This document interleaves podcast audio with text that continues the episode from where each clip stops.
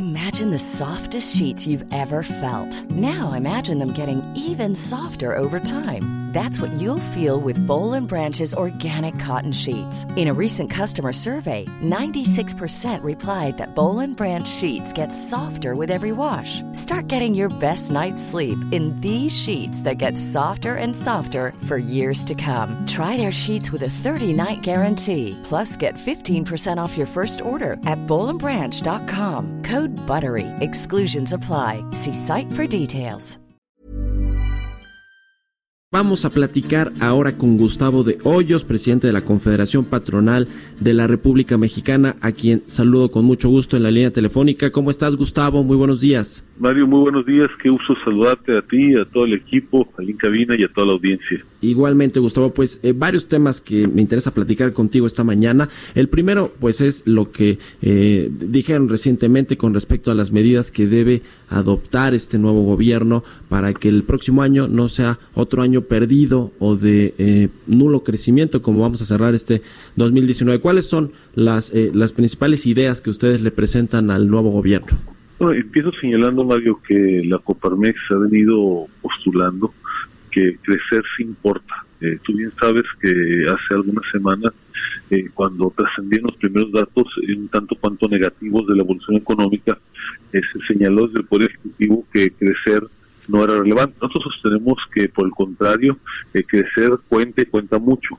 Eh, solamente creciendo en una economía se pueden generar los empleos que demanda eh, las nuevas generaciones, solamente creciendo se puede mejorar la recaudación. En resumen, solamente creciendo se puede tener desarrollo con bienestar. Y lo que hemos señalado hace un par de días es que el gobierno tiene un, un factor importante de la definición del crecimiento, es decir, eh, sí tiene que ver la acción o la inacción, los aciertos o los errores del gobierno para definir qué tal va evolucionando la economía. Y en ese sentido, lo que hemos postulado es que primero hay que preservar la esfera macroeconómica. Nos parece que en ese sentido ha sido acertada hasta hoy la conducción del gobierno federal, pero lo, donde sí hay una gran oportunidad es en lo que tiene que ver eh, con repensar algunas de las políticas públicas que tienen que ver con, por ejemplo, la promoción internacional. Como tú sabes, eh, al inicio de este sexenio eh, se cerró las operaciones de ProMéxico, se concluyeron también con las operaciones del Fondo de Promoción Turística de México, se abandonaron algunas de las políticas más importantes de desarrollo regional, como el caso de las zonas económicas especiales, y prácticamente se abandonaron también las políticas públicas en materia de fomento al emprendedurismo con el cierre del NADEM, de tal manera que en estas dimensiones hemos señalado que es muy importante que se repiense la acción del gobierno si efectivamente queremos que sea un catalizador eh, que fomente que tengamos un mejor crecimiento. Oye, Gustavo, ¿vieron este asunto de la Cámara de Diputados que se aprobó eh, ayer justamente, esta reforma que adiciona un capítulo a la ley de instituciones de crédito y en general lo que busca es darle más dientes a la unidad de inteligencia financiera para que pueda congelar cuentas eh, directamente? ¿Cómo ven ustedes este tema? nosotros entendemos que los gobiernos en general tienen que tener capacidad eh, para poder supervisar que el sistema bancario, el sistema financiero en su conjunto, eh, tenga prácticas eh, acordes a las normas establecidas y también evitar a toda costa que pueda ser el vehículo, las operaciones que se realizan ahí, eh, para que se puedan llevar a cabo de manera impune operaciones ilícitas. Eh, sin embargo, nos parece que la legislación que fue aprobada y que todavía pues le faltan eh, varios momentos, pone un poco en, riesgo, la, desde luego, la secrecía de las operaciones bancarias.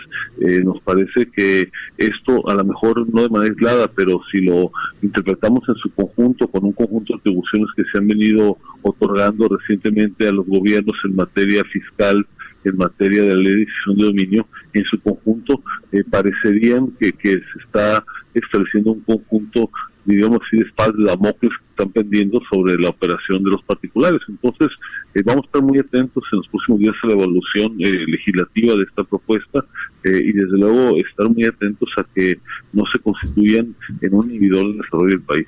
Oye, ¿cómo ves tú a Santiago Nieto? Eh, porque yo recuerdo en una comparecencia que tuvo recientemente el secretario de Hacienda, comentó que efectivamente eh, tenía un perfil pues muy alto, muy público, cuando la UIF debería, por la información tan delicada y tan secreta que maneja, pues debería tener un muy mucho más bajo perfil. ¿Ustedes cómo lo ven? ¿Tú cómo lo ves personalmente?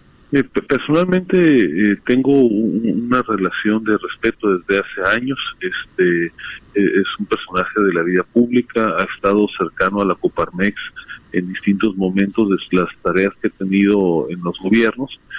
nosotros defendimos claramente aquel momento en el cual fue, digamos, removido de su responsabilidad que tuvo en el sexenio anterior nos parece que es un funcionario competente y aunque evidentemente el hecho de que tenga una visibilidad pública por momentos eh, podría resultar incómoda, podría ser atípica, eh, pienso que es un funcionario que está comprometido con su responsabilidad, de tal manera que vamos a estar atentos, más allá de esta impresión personal, que eh, digamos el, el, comportamiento institucional de la dependencia pues se ajusta a los parámetros que marca la ley, ¿verdad?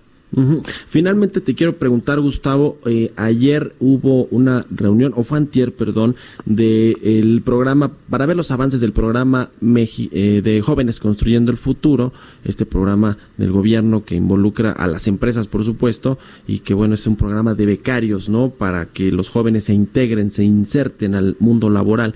Pero bueno, la noticia creo que fue que solo 15 mil de estos becarios se han contratado con las empresas, a pesar de que están inscritos eh, pues decenas de miles o no sé cuántos que se inscribieron en estas plataformas y que bueno, pues finalmente no se quedan en las empresas. ¿Qué nos dice esto, Gustavo?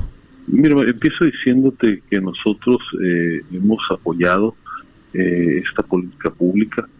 Desde luego que hay aspectos en su diseño que nos parecería que podrían mejorarse. Eh, no estuvimos en un principio de acuerdo en cómo se levantaron estos censos. Eh, algunos de los, digamos, mecanismos para implementar el programa me parecería que pudieron haber sido eh, mucho más este, sistemáticos, mucho más pulcros. Y también, desde luego, estamos preocupados porque ha trascendido información a resultas de los estudios que ha realizado Mexicanos contra la Corrupción e Impunidad, que pone en evidencia que en algunos lugares del país, en algunas regiones, podría haber distorsiones en su aplicación y que incluso, y no digo de ninguna manera que la Secretaría del Trabajo esté siendo parte de esto, pero que sí estaría siendo aprovechada por otros eh, para darle un sesgo de carácter político partidario. Eh, la experiencia que tenemos nosotros en las empresas que han participado es buena, eh, desde luego que se tiene que repensar a fondo eh, qué más puede hacer en este programa para que pueda haber mucha mayor eficiencia del ciclo, porque si solamente se le transfiere a, los jóvenes, a los becarios, eh, estas sumas de efectivo durante un año eh, y no hay un seguimiento mucho más profundo, eh, pues el resultado final de, generar, eh, digamos, más competencias puede verse extremadamente limitado. Así es que eh, me parece que una evaluación balanceada, Mario, implicaría, por un lado, reconocer que es el primer año o un poco menos de ejercicio de este programa, que hay mucho que mejorarle, pero que en esencial me parece que es un programa que podemos apoyar. El dato es eh, 100, perdón, un millón de jóvenes se han afiliado a este programa, según datos de la Secretaría del Trabajo, y la meta es atender a 2.3 millones de jóvenes. Pero bueno, el dato es, es eh, bastante duro, ¿no? 15 mil de esos becarios solamente se han contratado, tienen un empleo formal con una empresa. El resto, pues quién sabe, siguen de becarios o ya no, eh, tienen ahí su, su, dinero, como tú dices, eh, que parecen pues como una especie de subsidios, aunque hay programas así en, en muchas partes de Europa y de otros, de otros lados de, del mundo, pero bueno, pues eh, ojalá que funcione. Yo creo que se tiene que apoyar a los jóvenes definitivamente. Ojalá que se logren eh, pues ajustar lo que se tenga que ajustar con este programa. En fin, muchas gracias como siempre, eh, mi querido Gustavo de Hoyos, presidente de la Coparmex, por habernos tomado la llamada. Mario, un placer saludarte, saludos a toda la audiencia y con gran gusto de platicar tan pronto como sea posible nueva cuenta. Gracias Gustavo, muy buenos días.